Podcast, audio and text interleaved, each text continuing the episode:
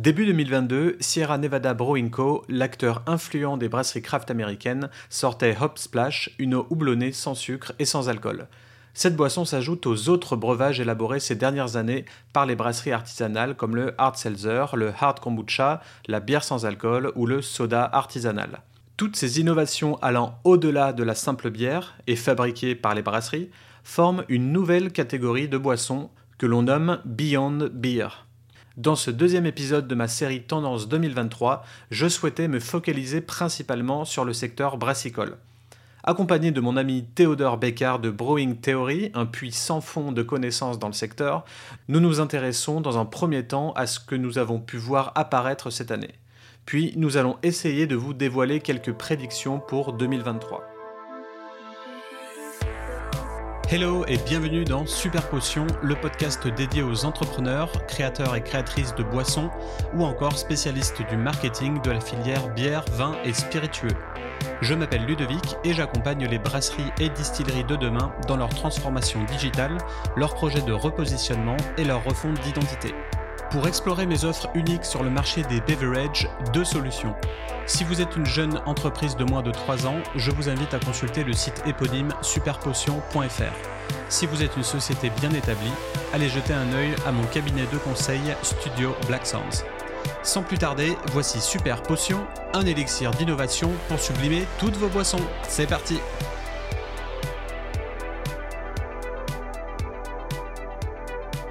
Cet épisode est dense et bourré d'infos croustillantes pour vous, brasseuses et brasseurs.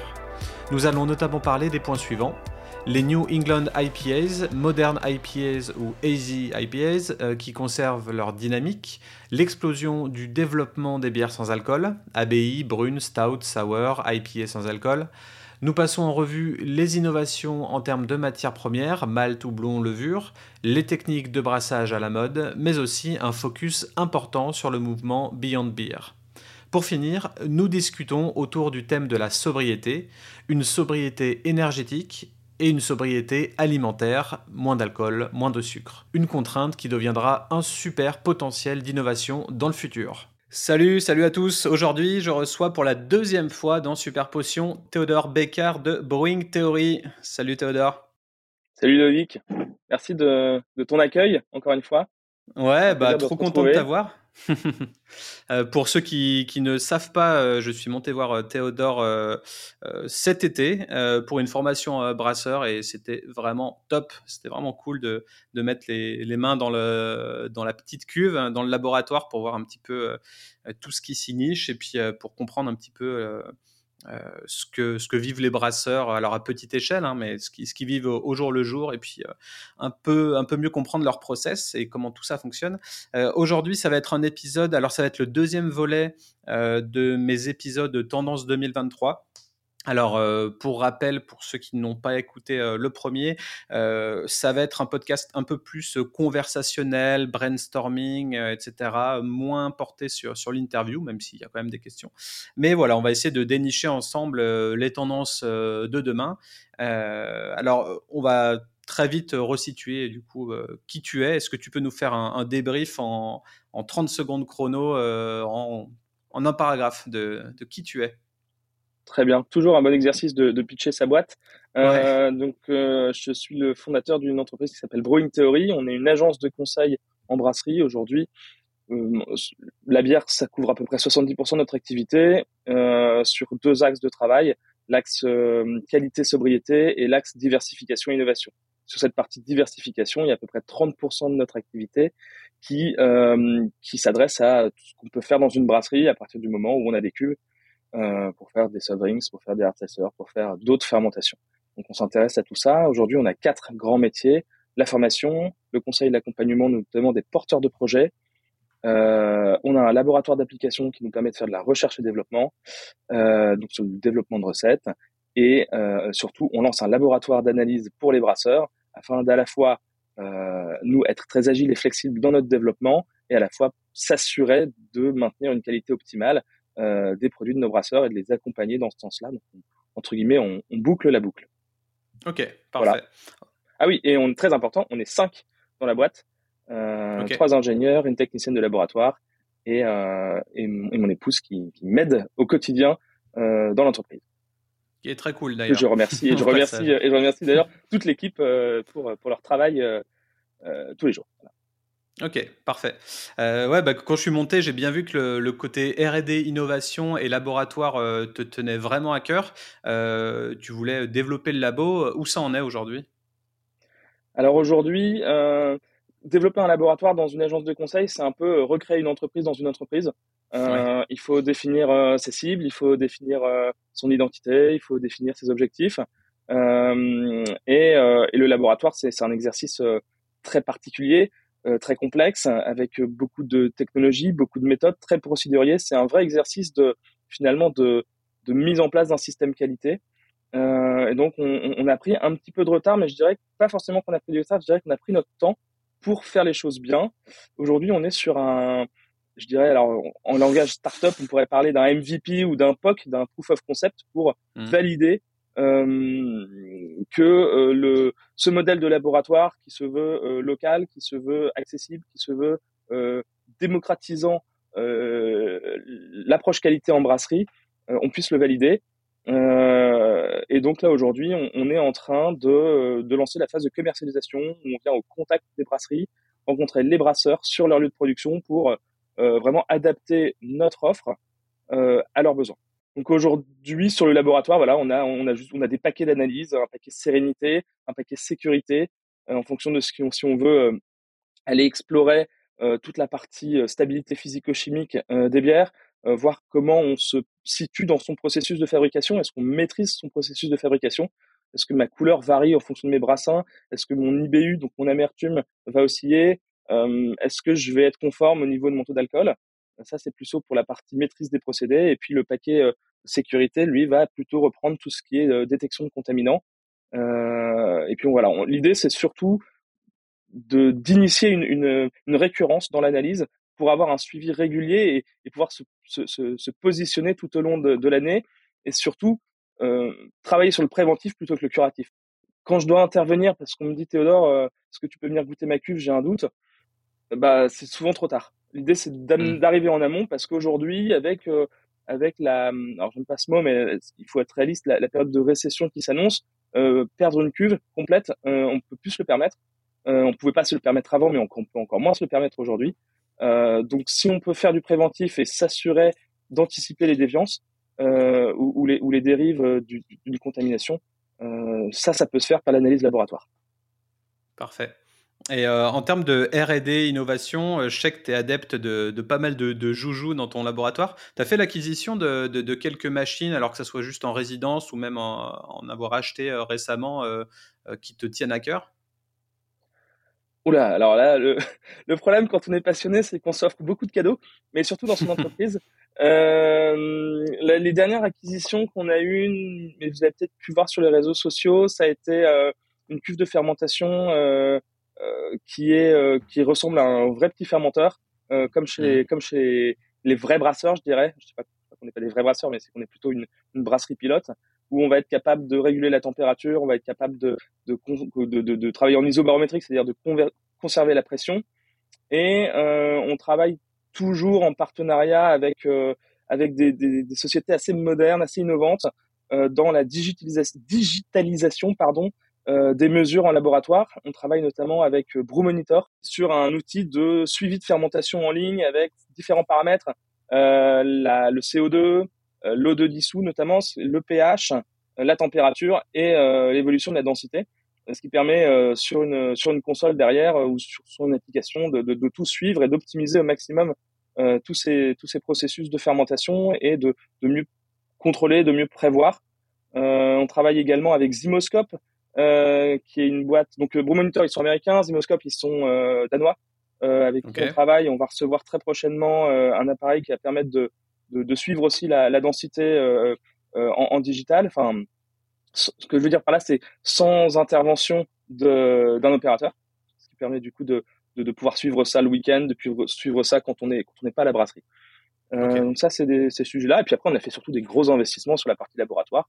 Euh, pour pouvoir mesurer euh, l'amertume, la couleur, euh, l'alcool, les, gaz dissous, etc. Alors là, je te propose maintenant de switcher dans le vif du sujet sur les tendances, innovation. alors, de mon côté, j'ai prévu de, scinder le, podcast en, deux. premièrement, le présent, en 2022, en gros, qu'est-ce que tu as vu? Et dans un second plan, euh, le futur et, tout l'axe Beyond Beer, donc Beyond, c'est-à-dire au-delà. Euh, c'est un terme du coup euh, américain. Beyond Beer, c'est tout ce qui se fait au-delà de la bière. avec, on va, on va essayer de brainstormer ensemble sur ce qui peut arriver, le côté laboratoire également. Donc, il y a pas mal de choses super intéressantes. À, à, dire. Et je pars d'un constat tout simple, c'est que euh, j'ai fait un podcast il y a pas longtemps euh, avec Milecto et, Dorothée sur les hop water euh, parce que j'avais vu il y, a, deux mois. Alors c'est peut-être pas nouveau pour les, connaisseurs, mais en tout cas en termes de consommateur. Euh, la Hop Water, c'est encore pas connu, en tout cas en France. Et, euh, du coup, je suis parti du constat Hop Water de, Sierra Nevada qui, est intitulé euh, Hop Splash, qui est une infusion de houblon, citra et amarillo dans de l'eau gazeuse. là, je me suis dit, waouh, ok, la brasserie, les brasseurs commencent à se mettre dans le, dans le sans-alcool. C'est pas vraiment nouveau, mais c'est un autre type de boisson. Et en fait, je pars juste de ce constat-là pour ensuite euh, brainstormer sur, plein d'autres choses possibles. Euh, alors pour en revenir à 2002, 2022, euh, toi, de ton côté, avec ton expérience Brewing Theory, les salons, etc., déjà en parlant de style de bière en 2022, qu'est-ce que tu as vu En 2022, il y a une explosion littéralement du développement des bières sans alcool. Euh, cet axe, on revient, on rejoint l'axe un petit peu sobriété. Euh, des bières sans alcool qui ont énormément progressé euh, en termes de qualité. On a on a maintenant des, des, des, bières qui sont bonnes à boire, ce qui n'était pas forcément le cas avant, ou alors il y avait un goût de mou qui était assez intense, une, fermentation pas terminée, ces choses-là. Et quand on on a on a fait un gros travail sur sur les, la faisabilité euh, des, des, des, bières sans alcool et on a aussi beaucoup beaucoup de, de technologies qui se sont développées, euh, des soit des technologies qui sont plus accessibles pour les brasseurs euh, autour de la fermentation avec des levures qui vont pas transformer les, le maltose par exemple. Euh, donc le maltose c'est le, le, sucre qui est en plus grande proportion dans le mou. Euh, et on va avoir aussi des technologies euh, plus, je dirais, plus modernes mais plus industrielles euh, si on parle par exemple assez techniquement de la désalcoolisation, on va retirer l'alcool et l'eau euh, d'une bière. Euh, à la fin, il va nous rester un sirop mmh. et on va rajouter de l'eau pour rediluer ce sirop et avoir une bière inférieure à 0,5%. Le problème dans ces cas-là, c'est qu'on va également enlever les arômes de la bière et c'est pour ça qu'on doit réaromatiser la bière. Donc d'un point de vue process, c'est extrêmement coûteux en termes d'énergie, extrêmement industriel. Euh, voilà, c'est pas très sexy. Et aujourd'hui, on a des développements de, de, de matériel qui vont permettre d'avoir des, euh, des, formes d'évaporation euh, progressive, euh, ce qu'on appelle le, la distillation sous vide ou la, euh, la, la, la, la, distillation par centrifugation, qui sont des process qui sont très complexes, mais qui permettent en fait de récupérer les arômes et, d'avoir des produits qui, fonctionnent très bien. Alors là, pour moi, on est plus sur un segment, moins sur un style. Est-ce que tous les styles sont possibles en bière sans alcool? Je dirais que les brasseurs, le, enfin, le, le, les brasseurs et la brasserie nous, a, nous ont montré ces dernières années que finalement tout était possible. Euh, on, ça peut être aussi une, une, des tendances qui est de toujours essayer de, de, de, de faire la bière la plus originale possible pour, bah, pour, pour, satisfaire la, la, la, soif du consommateur de découvrir des choses nouvelles avec des nouveaux ingrédients, avec des nouveaux process. Euh, et, et, donc le il y a, y, a, y a un univers à aller conquérir avec la bière sans alcool. On a des euh, dans les tendances, alors si on regarde un petit peu plus ce qui se passe en GMS, par exemple, on va retrouver les abbayes sans alcool, mais on a des brasseries qui sortent des, des, des bières brunes sans alcool, des stouts sans alcool, euh, et puis dans les bières un peu plus crasses, des sours sans alcool. Donc finalement, on va on va reprendre l'ensemble du, du, du package euh, des styles classiques en se disant comment on peut faire pour le, le rendre en tout cas sans alcool ou faiblement alcoolisé. Et ça, c'est une chose qui n'était pas possible euh, avant, quoi. Avant, les bières sans alcool, c'était une blonde sans alcool et le consommateur se souciait pas plus que ça de, quel autre style de bière il pourrait avoir. Là, il peut y avoir des, des des. alors là, on parle en, couleur, mais on essaie de voir aussi côté consommateur. mais ouais, effectivement, une brune sans alcool, une IPA sans alcool, une une ambrée sans alcool, enfin tout ça, tout sans alcool, c'est maintenant possible. Surtout qu'il y a quand même un, driver qui est hyper important, c'est finalement le goût. quoi. C'est pourquoi est-ce qu'on on boit de la bière sans alcool On boit pas de la bière sans alcool pour s'hydrater, on boit de la bière sans alcool parce que, parce que soit on veut réduire sa consommation d'alcool, soit parce que on veut euh, se préserver. Hein. Je sais pas si on conduit, par exemple, si on prend la route. Donc, euh, il y a la notion de plaisir, elle est hyper importante et c'est un petit peu ce qui drive euh, au quotidien pourquoi est-ce qu'on fait de la bière? On, brasse de la bière pour amener du plaisir, amener du partage, amener de la convivialité. Euh, c'est avant tout ça, je pense, le cœur de, le cœur de la bière. Est-ce que tu as vu d'autres styles au-delà de, la bière sans alcool en 2022 des, demandes qu'on a pu te faire Là, on n'est pas encore dans, les tendances futures, hein. on est plus sur ce que tu as vu. Oui, ouais, bien sûr. En 2022, on, on, retrouve, on retrouve notre, notre Naipa, entre guillemets, ou notre euh, notre Easy IPA. Alors je trouve qu'il y a une, une belle euh, euh, une belle dualité qui commence à se créer entre la NAIPA qui peut-être commence un petit peu à s'essouffler dans certains milieux craft, mais qui continue à avoir une bonne dynamique. J'avais envie de, de, souligner la brasserie Goudal qui a sorti cette année une, une la Hippie Juicy qui est une, une NAIPA Citra Galaxy Mosaic pour une brasserie qui quand même euh, si je reprends juste la Goudal euh, classique, elle arrive en quatrième position en termes de volume. Après euh, Grimbergen, Lef et je sais plus, je sais plus la dernière, mais ça c'est ce qui était dans rayon boisson. Donc il y a quand même une, une, arrivée sur le marché de, de ces produits-là qui, qui, qui, qui, devient accessible pour le euh, pour l'ensemble de, de, la population. Donc et, New England IPA ou tout ce qui est moderne IPA, on peut dire ça comme ça. Ouais, c'est ça, exactement. Moderne IPA, euh, un, un, un, bouquet, une explosion de saveurs en termes de houblon, quelque chose d'assez easy, d'assez doux en bouche. Finalement, euh, euh, finalement, on, on, on, ouvre la porte de, l'appréciation de la bière pour les personnes qui aiment moins potentiellement l'amertume, ces choses-là. Quoi. Et, et, en face, on a, euh, on a des styles qui, qui reviennent un peu plus sur le devant de la table. je pense, je pense à, la old school IPA ou la West Coast euh, qui ressort un peu plus. On, voit Naipa, West Coast, euh, euh, parce que bah, justement, on n'a pas forcément toujours envie d'avoir ce côté ultra houblonné, fruit exotique. On veut revenir sur quelque chose de plus autour des agrumes. Donc c'est un peu du, je de la, rétro tendance, je sais pas comment dire ça, mais de, continuer aussi à apprécier ce, ce, ces styles de bière. En termes de, tendance également, alors je me demandais l'année dernière si c'était euh, dans le précédent podcast si c'était vraiment une tendance. Euh, j'ai tout ce qui est enobir euh, et co-fermentation, ça continue de progresser. Euh, alors, en fait, on finalement, on en entend beaucoup parler en ce moment parce que ça correspond à la période de, fin des vendanges et Vinitech notamment. Donc, forcément, on en parle beaucoup plus. Il y a notamment un, alors c'est Bière Actu qui, qui, qui en parlait euh, euh, l'année dernière euh, de, de, du développement de Galia, donc racheté par Heineken sur le développement des zonobières, donc, donc le terme vière qui a été déposé d'ailleurs.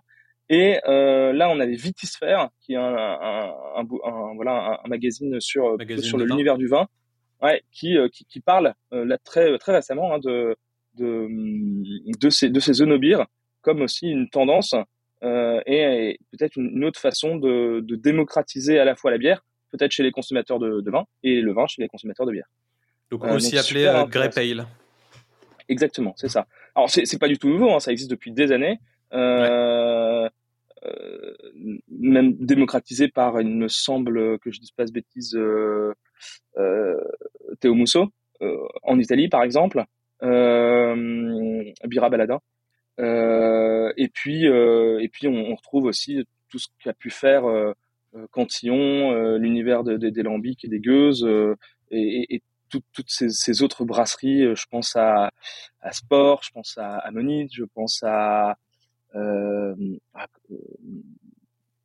j'ai un, un, trou de mémoire, mais j'aime beaucoup ce qu'ils font. Enfin, Chemcare, par exemple, en, en, Allemagne. Donc voilà, il y a, y a, y a une, belle, une belle dynamique. Et je pense que ce qui est vraiment intéressant, c'est que bah, on a une démocratisation de ce style-là et une accessibilité. Ok. Donc, euh, pour en revenir euh, à ce que tu as dit, pour résumer pour, euh, pour l'instant, ce que tu as pu voir en 2022, on a les bières sans alcool, les NEIPA qui se développent, en contradiction la West Coast IPA également, enfin un peu plus traditionnelle, et puis, et puis l'arrivée des, des Grey Pale. Est-ce que tu aurais eu quelque chose d'autre? Là, on reste toujours dans la bière. Euh, est-ce que tu as vu quelque chose d'autre euh, grimper un petit peu, un petit peu en, 2022 mmh, Je dirais qu'il y a toujours aussi cette tendance de fond sur un, retour, euh, un retour sur la Lager. et mmh. c'est différentes. Alors, sur la Lager, c'est plutôt sur la fermentation basse et c'est ces innombrables facettes euh, moi, je pense à, à Galibo, par exemple, qui travaille très bien sur ces sujets-là. Je pense à Boire Vif aussi également, euh, enfin à Vif du côté de euh, qui, qui, qui, sait travailler aussi euh, ces styles-là euh, euh, très très bien et qui les démocratise. je dirais auprès auprès des consommateurs de bière. On, a cette finalement, moi, je, trouve que le, les, les, bières de fermentation basse sont quasiment les bières les plus difficiles à brasser, avec le risque de, de, de, de venir sortir des, des DMS, donc euh, ce, ce, faux goût qui euh, représente le maïs en boîte ou, ou le chou le chou pardon, euh, le diacétyl également. voilà, c'est très compliqué de faire une très bonne lager et c'est un vrai exercice de style pour avoir une, bière finalement qui est, qui est peintable à souhait et qui a, qui a encore qui a, je dirais, des lettres de noblesse à reprendre par rapport à, à ce que l'industrie a pu a pu faire au préalable en dégradant il y a, il y a, il y a, je dirais, il y a, une cinquantaine d'années, ces styles de bière-là, et qui aujourd'hui reviennent dans le cœur des, des consommateurs. Ok. En termes de recettes, houblon, malt, levure, en 2022 toujours, est-ce que tu as des, euh, est-ce que tu as des vainqueurs, un top, un top 5 ou des choses que tu as vues? Est-ce qu'il y a peut-être une différence entre les tendances et les innovations, mais je pense que les innovations, ou en tout cas les produits qui sont sortis sur le marché, ils reflètent une tendance. Euh, on a euh, un travail. Euh, alors, si on part plutôt, on va commencer par les levures plus classiques. L'allemand qui a sorti une, nouvelle souche de lager, justement, ça, renforce ce, côté tendance qu'on vient d'évoquer sur la lager, donc la, Nova Lager. Et chez Fermentis, il y a moi, je trouve que c'est un développement qui a été hyper intéressant ces dernières années. C'est de, on a fait des levures sèches et puis maintenant on fait des bactéries euh, ou des levures sauvages sèches pour les rendre euh, disponibles, les rendre accessibles. Euh, ils ont sorti notamment la BR8, qui est une souche de Brettanomyces, qui est non diastaticus. Bref, pour expliquer ce que ça veut dire, c'est que la Brettanomyces, c'est une levure sauvage qui, en général, n'est pas recherchée, sauf pour amener dans certains styles de bière ou dans certaines bières des notes de, de cuir, de, de, un peu sauvage, un peu épicé, euh, qui sont super intéressants. Et là, la levure de fermentis notamment va permettre d'amener euh, ces arômes-là sur la période de maturation en bouteille. Donc en fait, on, on vient uniquement l'utiliser lors de la mise en bouteille, lors de la refermentation en bouteille notamment, et, euh, et elle est non diastaticus, c'est-à-dire qu'elle ne va pas dégrader euh, l'ensemble des sucres et amener une bière trop sèche. Donc c'est, euh, on va retrouver un petit peu ce qu'on peut retrouver dans un dans un dans un Orval par exemple. Euh, ça, c'est quand même une innovation qui est quand même euh, assez, importante d'aller vers ces styles de, de, de, souches. Alors, les années précédentes, on avait les, tous les développements de, des, des, souches de bactéries, notamment les lactobacillus ou les pédiococcus, qui viennent acidifier et faciliter justement le, le, le, le, bah, le travail de, de, de, ces techniques qui sont plus complexes en brasserie. Euh, on a eu beaucoup de, de, bières développées cette année avec la Philly Sour de chez l'Allemand, qui est une, une souche euh, euh, hybride qui va à la fois, alors hybride dans le sens où elle va à la fois faire une production d'acide lactique et une production d'alcool euh, en parallèle. et du coup, ça permet du coup de, rendre accessible, de rendre, rendre accessible ces, ces processus-là aux brasseries qui peuvent être complexes en termes de, de contamination croisée, en termes de voilà. donc la contamination croisée, c'est avoir un intégrer dans, une, dans un autre produit une souche de levure ou de bactéries qui n'était pas voulue au, au, démarrage. Et ce qui peut amener euh, bah, des, des, des, des, vraies catastrophes sur, sur, chez les brasseurs. Ouais. Il y a notamment euh, des souches de, de, levures de saison non diastaticus aussi qui ont été développées pour éviter bah, du coup de prendre trop de risques dans des brasseries où on n'est pas forcément équipé en termes de d'analyse laboratoire, de contrôle de contrôle qualité. Ça c'est sur la partie levure. Sur la partie malt, euh, alors on, rejoint une tendance. Euh, je pense, j'aurais limite aimé qu'on en parle dès le démarrage parce que c'est tellement un enjeu qui est énorme. Euh, c'est l'enjeu environnemental. On a, euh, alors on, a, on, a des maltes justement à faible impact carbone euh, qui sont qui sont développés par les malteries, des maltes verts, des maltes moins torréfiés, moins touraillés. Euh, et aussi une tendance, je pense, qui va s'accélérer, ou en tout cas nous, on essaye de, de, de, de travailler sur la question, de, de travailler sur une, euh, entre guillemets, des, des formulations, qu'on appelle des formulations bas carbone, euh, sur notamment l'utilisation de grains crus qui n'ont pas été maltés en amont euh, et qui du coup demandent moins de ressources énergétiques pour produire la bière. On travaillait également sur les process. On, a fait travailler cet été un, un stagiaire, Maxence, sur sur le, la réduction de la durée d'ébullition et l'impact qu'on pouvait avoir sur le produit fini en termes de couleur, en termes d'amertume, en termes ouais, de, super intéressant ça. Bah d'impact biochimique euh, tout au long du processus de fabrication. Donc on a fait, là, on a fait tourner le laboratoire à plein régime euh, pour pour sortir euh, ces résultats. Alors, on, on aimerait diffuser ce, ce, rapport de stage. On cherche encore comment le faire. probablement à eh travers. Bah, tu sais où probablement à travers le blog, un blog ou ou des trucs ou peut-être un autre podcast euh, avec Ludovic, euh, par exemple. Et alors en termes d'innovation, on a Belgomalt là, qui, a présenté ça au, DreamTech cette année, les maltes infusés. donc c'est pendant le processus de maltage, on vient faire infuser le malt dans des mélanges de plantes ou d'épices. Euh, par mmh, exemple, on, a, on, a, pu goûter des bières qui étaient brassées avec des maltes qui avaient été infusés dans, dans, du, dans les épices du spéculoos, par exemple, euh, des maltes qui ont été, ou dans les, je crois qu'il y avait du thym ou de la verveine, euh, donc une sorte de, de, de sour avec des, des, des, des, maltes infusées dans la verveine. Enfin, ça, ça donnait un truc absolument euh, fascinant, euh, très intéressant. Ok, c'est fou ça. Ouais, j'y avais jamais pensé. faire infuser le malt avant même de brasser la bière. C'est ça, exactement.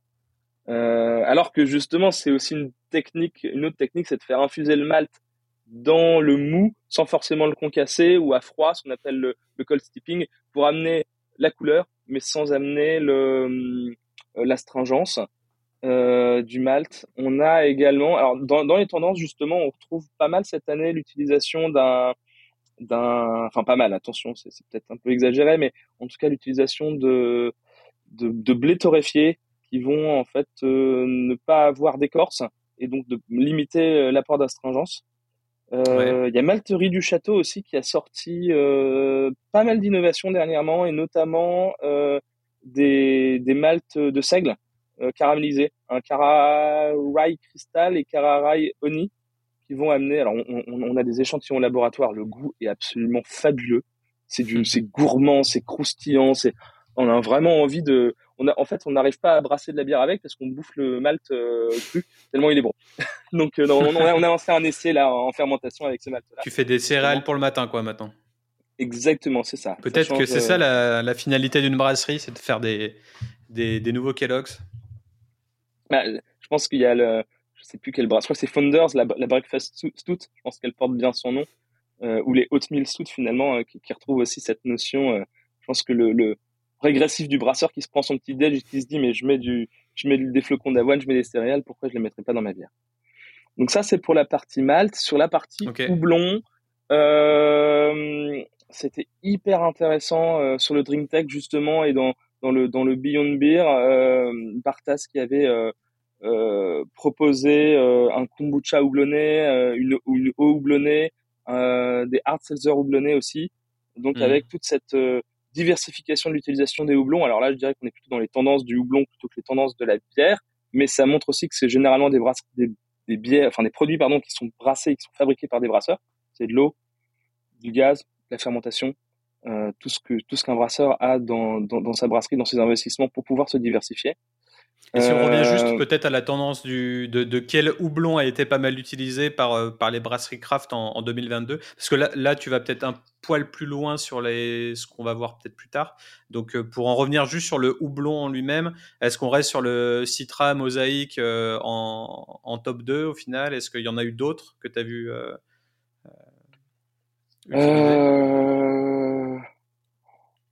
je dirais qu'il y a une telle diversité de houblons aujourd'hui que je, je, je, vois pas forcément de, de on, on, reste on reste sur Citra Mosaïque euh, en, classique euh, des houblons comme euh, euh Equanote qu'est-ce qu'on a retrouvé d'autre tout ce qui est Sabro Talus également sur mmh. ces grosses tendances de houblons américains moi, j'ai envie de souligner peut-être aussi le Barbe Rouge français, l'élixir aussi, qui, qui, qui, est pas mal plébiscité. Et puis finalement, euh, ça dépend vraiment où on se positionne. Est-ce qu'on se positionne dans des brasseries craft qui sortent une éphémère tous les 15 jours et qui donc vont optimiser leur stock de houblon, vont aussi vraiment s'aligner sur les tendances de consommation, ou est-ce mmh. que on est sur des brasseries qui sont quasiment des entreprises à mission euh, qui, qui, vont travailler localement et donc du coup en fait il n'y a pas vraiment de... moi je dirais qu'une des grosses tendances c'est surtout de revenir à, à, ce, à, ce, brassage local à ce faible impact environnemental euh, de faire travailler les artisans et, et, et les agriculteurs euh, euh, autour de chez soi et ouais. pour moi ça c'est une tendance majeure plutôt que de se dire bah tiens quel est le houblon américain ou allemand ou, ou australien qui a été le plus utilisé cette année? C'est super difficile parce que les palais de, avec les brasseries craft euh, et euh, enfin nano et micro, le palais des gens commence vraiment aussi à changer et à se faire à ce type de bière brassée avec je sais pas du Amario, Idaho 7 ou, ou, Vista même maintenant, enfin avec aussi des houblons de Yakima, tout ça. Et, maintenant que que, que, le consommateur commence à se faire à, à ce palais un petit peu ricain, euh, hop, on en revient du côté peut-être plus local. Euh, et au final, on en a peut-être perdu aussi le, goût de, ces, bières-là, plus locales. Euh, moi, j'avoue que les deux dernières années, j'ai bu que des IPA globalement, et, mon palais s'est transformé. Et du coup, ouais, ça commence à me saouler, clairement. Donc, on en revient, ouais, ça, on en revient aux, bières un peu plus locales ou faites de manière plus équilibrée avec des, des houblons. Qu'est-ce qu'il y aurait en houblon intéressant français euh, en 2022 euh, en, inno alors, en innovation, moi je dirais qu'il y a la gamme de chez Copoudal, donc le comptoir agricole, pardon, qui, qui, reste très assez moderne. je parlais de, il me semble que c'est l'élixir, Barbe Rouge, j'en ai déjà parlé.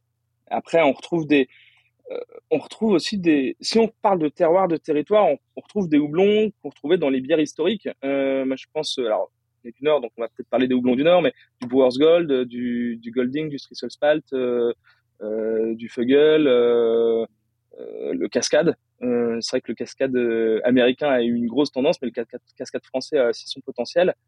mais finalement, le houblon, c'est un des ingrédients de la bière le gros travail dans, dans, dans, ce, dans, dans cette localisation de l'ingrédient va être aussi dans l'équilibre pour faire ressortir le côté maltais, le côté céréal.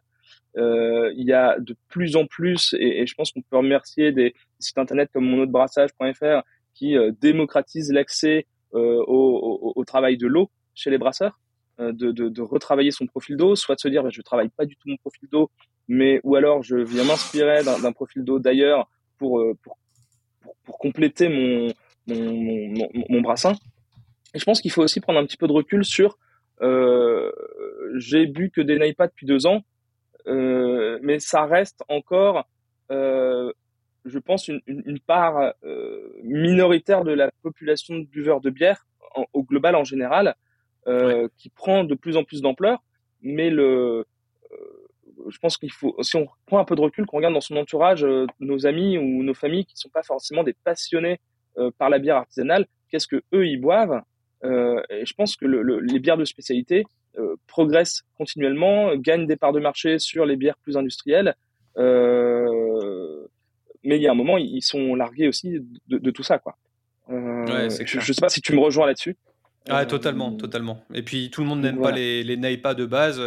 Il y a beaucoup de gens qui, qui adorent plus l'amertume et il y en a qui détestent, donc ils, au final, ils vont plus sur une blonde euh, vraiment classique, euh, tout ce qu'il y a de plus classique. Ils veulent une bière, et ben elle est blonde, voilà.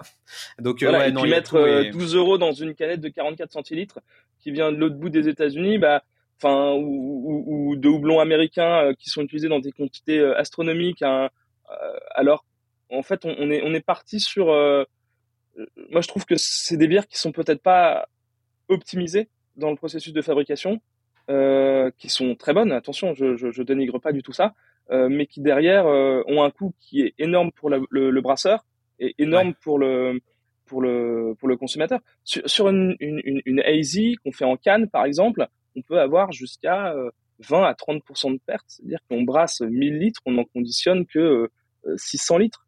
Euh, mmh. c'est un, un, gâchis énorme en fait. C'est un gâchis énorme pour voilà.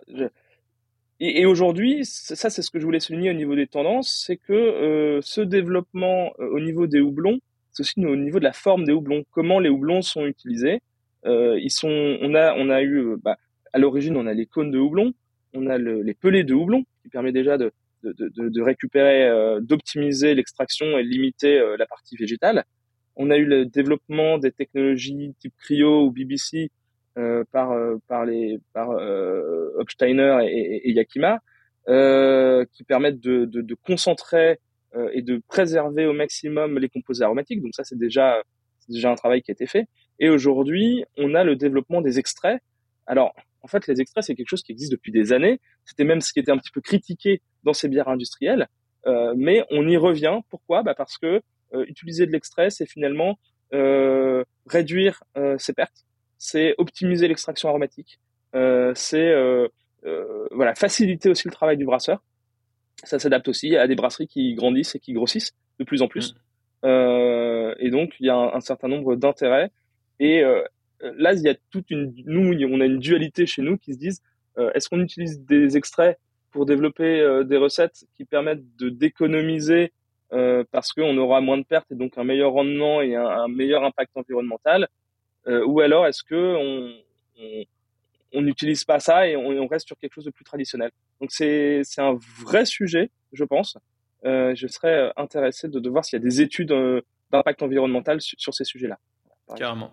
Et pour euh, finir sur le volet de 2022, j'ai envie de te poser la, même question, mais pour les techniques de brassage utilisées, est-ce que tu as vu des, des techniques spécifiques au courant de cette année qui se sont démocratisées un peu plus? euh, je crois qu'on a un petit peu parlé cette année. Euh, en tout cas, on s'est posé la question du, euh, du, deep hopping, qui est une technique de, de, doublonnage euh, en cuve juste avant le début de la fermentation, qui permet en fait de, de simuler un, ce qu'on appelle un Hopstein. Donc, c'est une infusion aux alentours de 80 degrés, 70 à 80 degrés du houblon pour préserver au maximum l'aromatique du houblon tout en, essayant de réduire euh, l'apport de l'amertume. Donc, toujours dans cette tendance d'optimisation de l'aromatique des bières. Mhm. Sinon, euh, il y, a, y a un sujet, euh, et, du coup là ça rejoint cet enjeu climatique et cette, euh, cette évolution. On a eu un été qui a été très très chaud, qui a été très compliqué pour les brasseurs. Euh, des, des, températures qui montaient dans certaines brasseries au-delà de 40 degrés à l'intérieur des bâtiments. On a notamment travaillé avec une brasserie du côté de Tarbes. c'était c'était vraiment hallucinant les températures qui, qui faisaient et une difficulté en fait ne, ne serait-ce que de refroidir parce que les groupes froids sont pas euh, designés pour résister à des températures aussi importantes. Euh, et, et, donc, euh, moi, j'aimerais souligner, par exemple, la brasserie Quentin de la brasserie du, du Vallon, qui lui a décidé de brasser uniquement avec des levures de type Veik. Donc, les levures de type Veik, c'est des, c'est des, des levures scandinaves qui ont la capacité de, de, de fermenter à des températures très élevées, entre 25 et même entre 35 et 40 degrés, sans forcément avoir un impact négatif sur la bière et qui permet du coup du, de, de, de, bah, de, s'adapter. Euh, il y a cette notion de comment les brasseries vont s'adapter. Est-ce que euh, est-ce qu'on est-ce que est-ce que c'est une, une, démocratisation de ce type de souche à utiliser quand il fait très chaud? Est-ce qu'il faut continuer de brasser l'été? Il y a un, un, dicton qui dit que euh, en hiver brasse qui veut, en été brasse qui peut. Ça c'est un, un, dicton qui, qui, qui, est, qui, est, plus que centenaire, je pense. Euh, Et plus que vrai de plus en plus avec le réchauffement. Exactement. Il y a, encore Cantillon là qui, qui annonçait la semaine dernière qu'il démarrait le brassage, donc le 15 novembre. donc ils brassent de novembre à mars, alors qu'avant ils brassaient d'octobre à, à, avril, il me semble. Donc ils ont perdu littéralement deux mois de production à cause du réchauffement climatique. Euh, et quid aussi de euh, finalement quand il fait trop froid, euh, il faut il faut chauffer.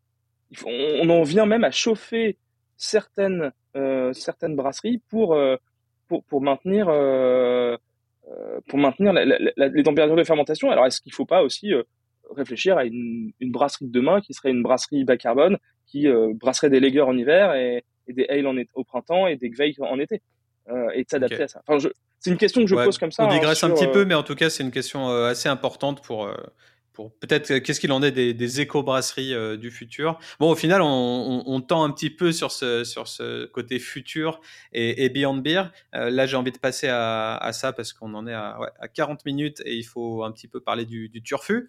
alors, tout ce qui concerne des produits ouais, pouvant être brassés, créés par des brasseries, donc il y a forcément le sans-alcool qui va, qui va continuer sa part de marché. moi, il y a quelque chose qui m'intéresse vraiment beaucoup, c'est tout ce qui est bière fonctionnelle j'ai l'impression que, plus ça va, euh, plus, euh, euh, plus la bière devient un, rituel de consommation, mais à tous les moments de la journée.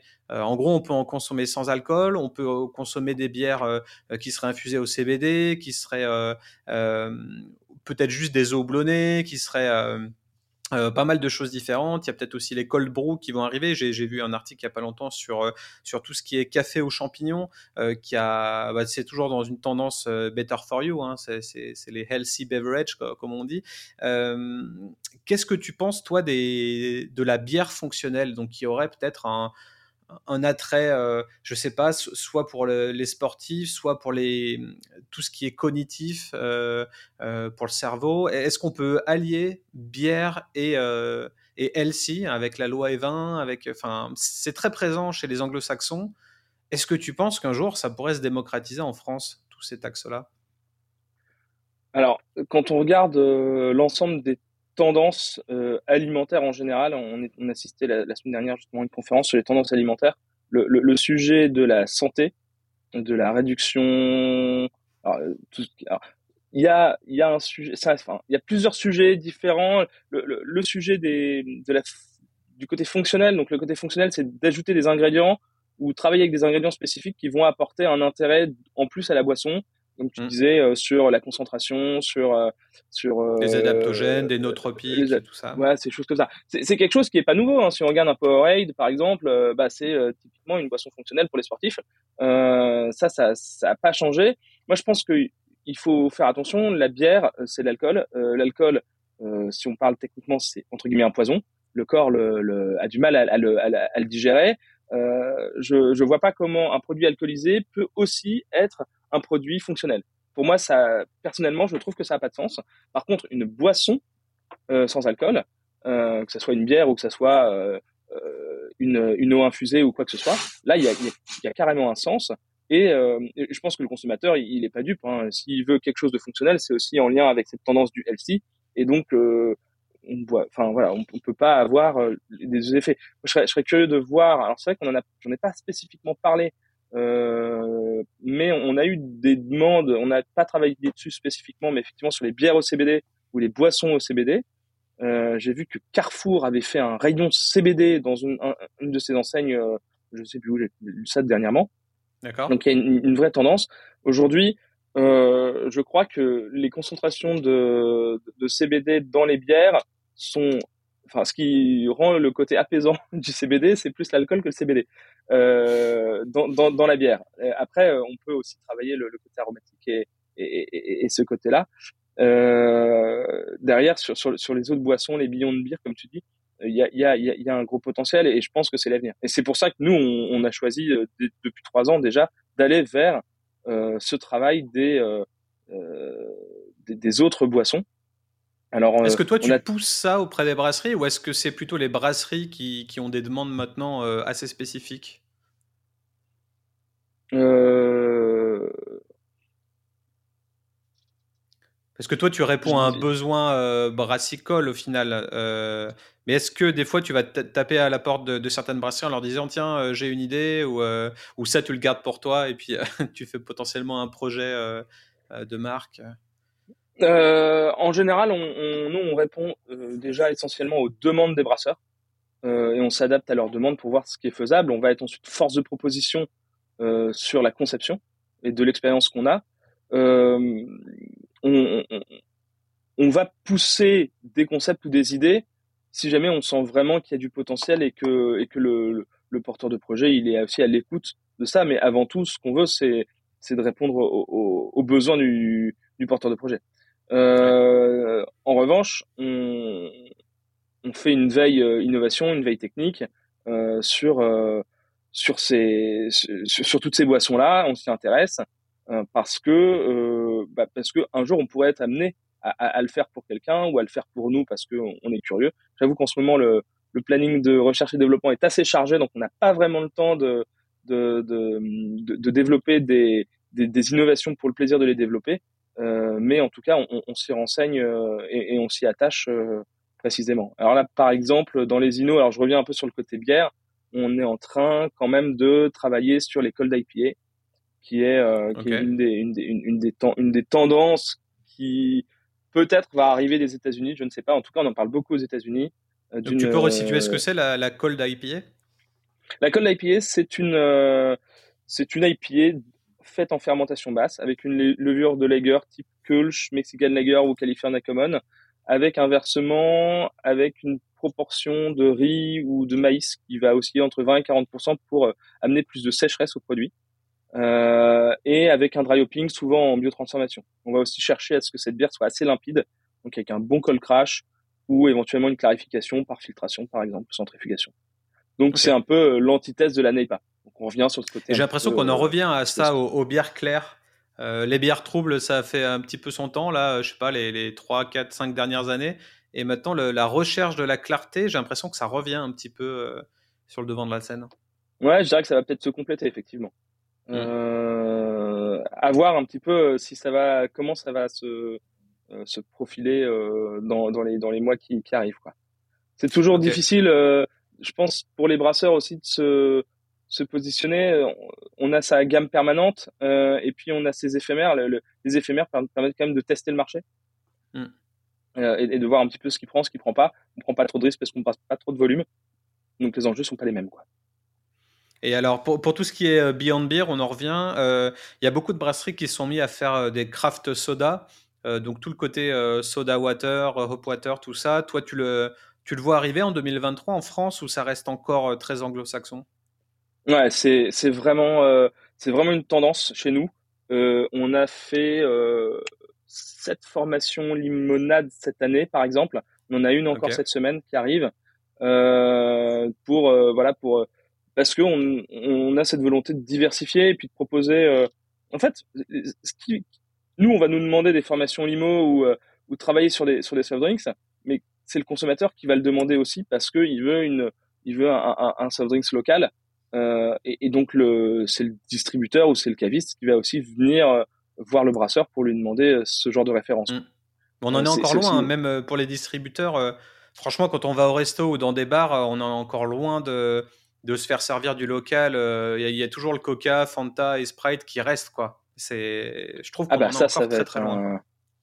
Ça va être, euh, ça va être très long. Je pense que ça va être très long. Un, sujet aussi qu'on n'a pas forcément abordé euh, au niveau des tendances et qui pourra aussi participer à ça, c'est tout ce qui va être retour de la consigne et réemploi de bouteilles, qui est aussi une très très très grosse tendance.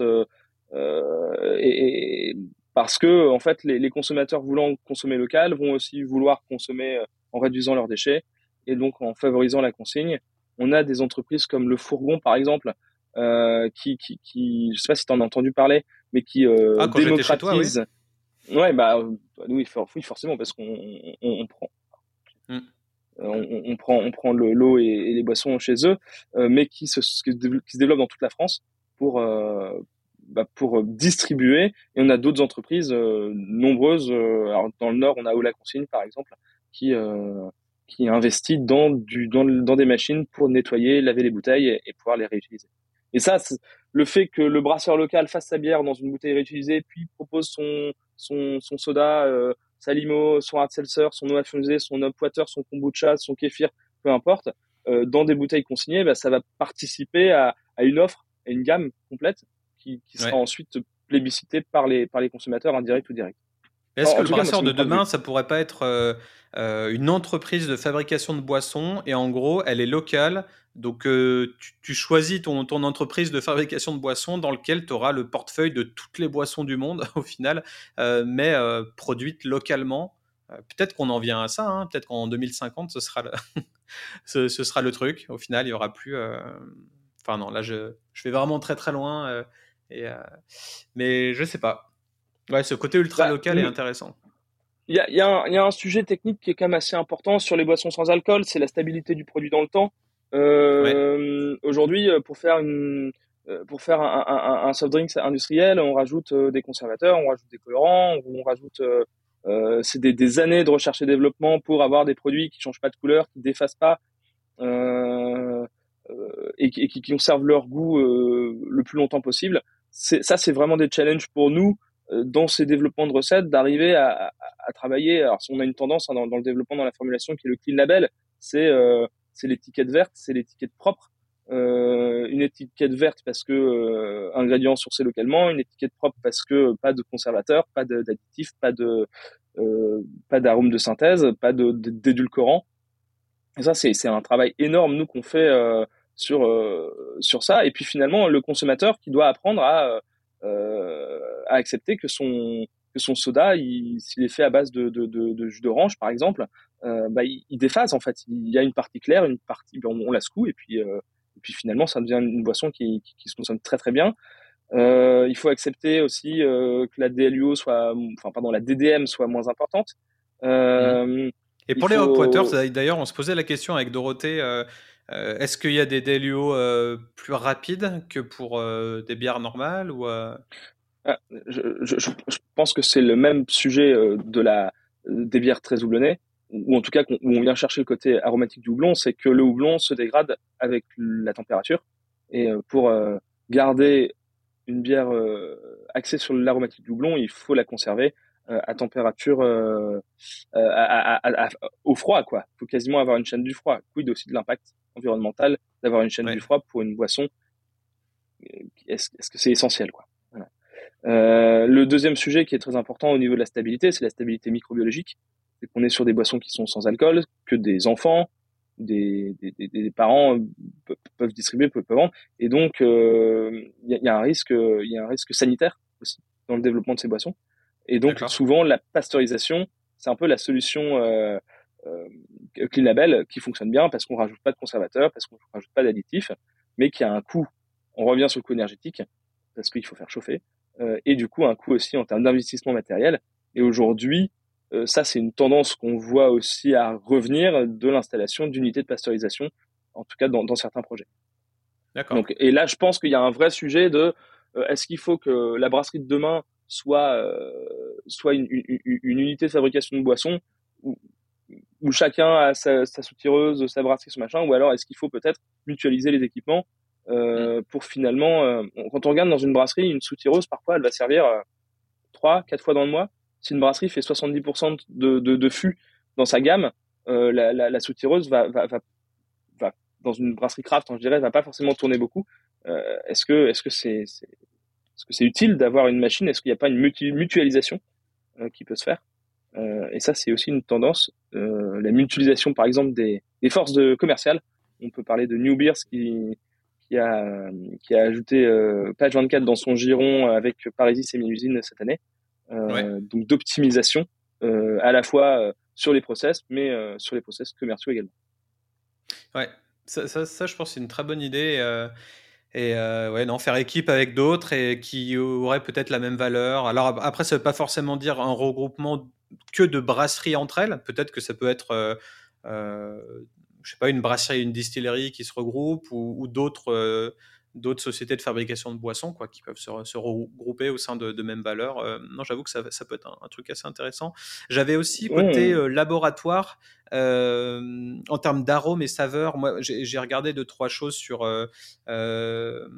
Beverage Daily, ils avaient fait un, un podcast, enfin un webinaire euh, et il y avait des sociétés qui parlaient de, d'extrait de café, d'extrait de thé, d'extrait euh, végétal, donc euh, tout ce qui est botanicals, également de colorants naturels, notamment une société qui s'appelle Exberry, qui fait des teintes rouges rubescent. Je sais pas, il n'y a pas de mot en français de traduction, mais en tout cas c'était du, rougeoyant quoi, pour faire des, belles couleurs avec des plantes au final.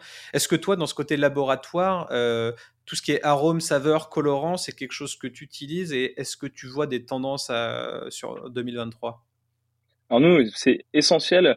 Comme je disais, 30% de l'activité, c'est le développement d'autres boissons que la bière, euh, avec des, sujets de d'aromatisation, de coloration. Euh, on, travaille, euh, on, travaille avec, on essaye de, en fonction du projet, on va vraiment se positionner sur soit du, du fruit euh, ou de la plante le plus brute possible, euh, voir la faisabilité, euh, voir aussi le coût, parce que en fait, on peut faire le produit le plus naturel du monde, mais il y a un moment, il y a une question de coût aussi et de faisabilité au niveau des, des process. donc, on, on, a ce travail-là qui, qui, est très important. et puis, on, on, source très régulièrement les ingrédients, ce qu'on essaye de trouver de, comme ingrédients naturels. Alors, ça, ça, ça, veut, ça veut tout et rien dire. Aujourd'hui, on, on travaille très bien avec une boîte en France qui s'appelle Arôme et Saveur, par exemple, ou avec Metarome, euh, qui, qui travaille des, des, extraits naturels ou des arômes naturels euh, qui permettent en fait de, bah, soit de, un arôme, ça permet de, de, de, de, renforcer un arôme déjà existant, ou ça permet de, de, de le créer, tout simplement. Euh, Aujourd'hui, au niveau des, est-ce qu'il y a des tendances spécifiquement?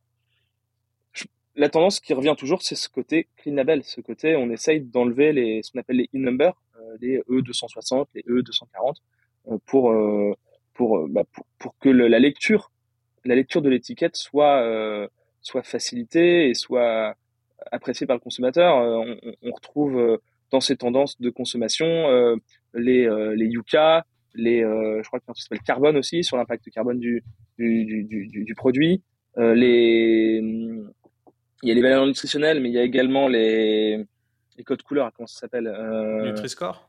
Les Nutri-Score, merci. Euh, donc ça, c'est, c'est, ce sont des enjeux aussi importants. On voit aussi que ça a évolué dans la, dans la réglementation, avec cette année au niveau du vin, euh, l'obligation de, d'indiquer euh, l'ensemble des ingrédients euh, dans le processus de fabrication du vin à, l'aide souvent d'un QR code au, dos de la bouteille. Euh, on est en train de de, de, regarder, de vérifier ça au niveau de, de, de, la réglementation qui va évoluer aussi sur les valeurs nutritionnelles qui vont arriver pour les pour les brasseurs. Donc euh, euh on va on va travailler ça cette année sur euh, bah, au niveau de l'étiquetage, qu'est-ce que ça implique. Nous, comment est-ce qu'on peut se positionner en termes de laboratoire d'analyse pour pouvoir faire ces valeurs nutritionnelles. Qu'est-ce qu'on attend en termes de valeurs nutritionnelles.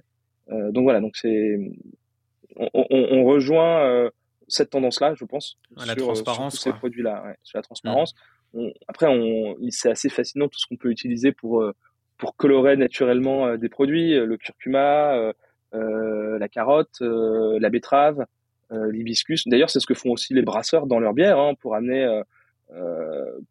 l'hibiscus est très souvent utilisé. On va qu'est-ce qu'on peut utiliser également? Moi, j'ai envie de souligner une bière qui était assez géniale, qui a été développée par la brasserie Hub à Roubaix et la société Etika Spirulina, qui est une, une bière bleue fait à base de spiruline. Euh, donc euh, voilà, il y a, y a, aussi des, euh, des, des, tendances. Je vois, je vois Alexis qui, qui, qui fait des qui, qui, fait un hurrah derrière moi euh, parce que, qui a pu travailler sur, sur cette recette. Ouais, donc on, est dans bah, la couleur en plus niveau consommateur ça peut être euh, une différenciation hein. ça peut être tout con mais euh, si tous tes produits sont bleus et ils ont tous, euh, tous un goût différent ça peut aussi être quelque chose la black IPA la black Napa ce genre de, de, choses je sais pas ouais non il y, y, a des trucs intéressants rien qu'au niveau de la couleur euh, commercialement, euh, ça peut être intéressant. Euh, on arrive doucement vers la fin parce que ça va faire bientôt une heure. je suppose qu'il y a plein de choses dont on n'a pas parlé. Est-ce que tu pourrais juste me faire un petit top 3 pour toi des, des, prédictions 2023 en France et à l'étranger ou alors remplacer ça par, par quelque chose d'autre que tu voulais souligner?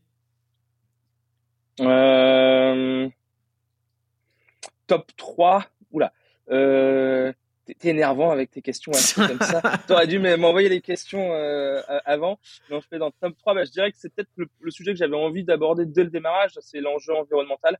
Euh, donc cette, cette notion de, de sobriété, donc euh, une sobriété énergétique et une sobriété euh, dans, le, dans, dans, dans, des produits moins, moins énergivores, moins, moins sucrés, moins alcoolisés.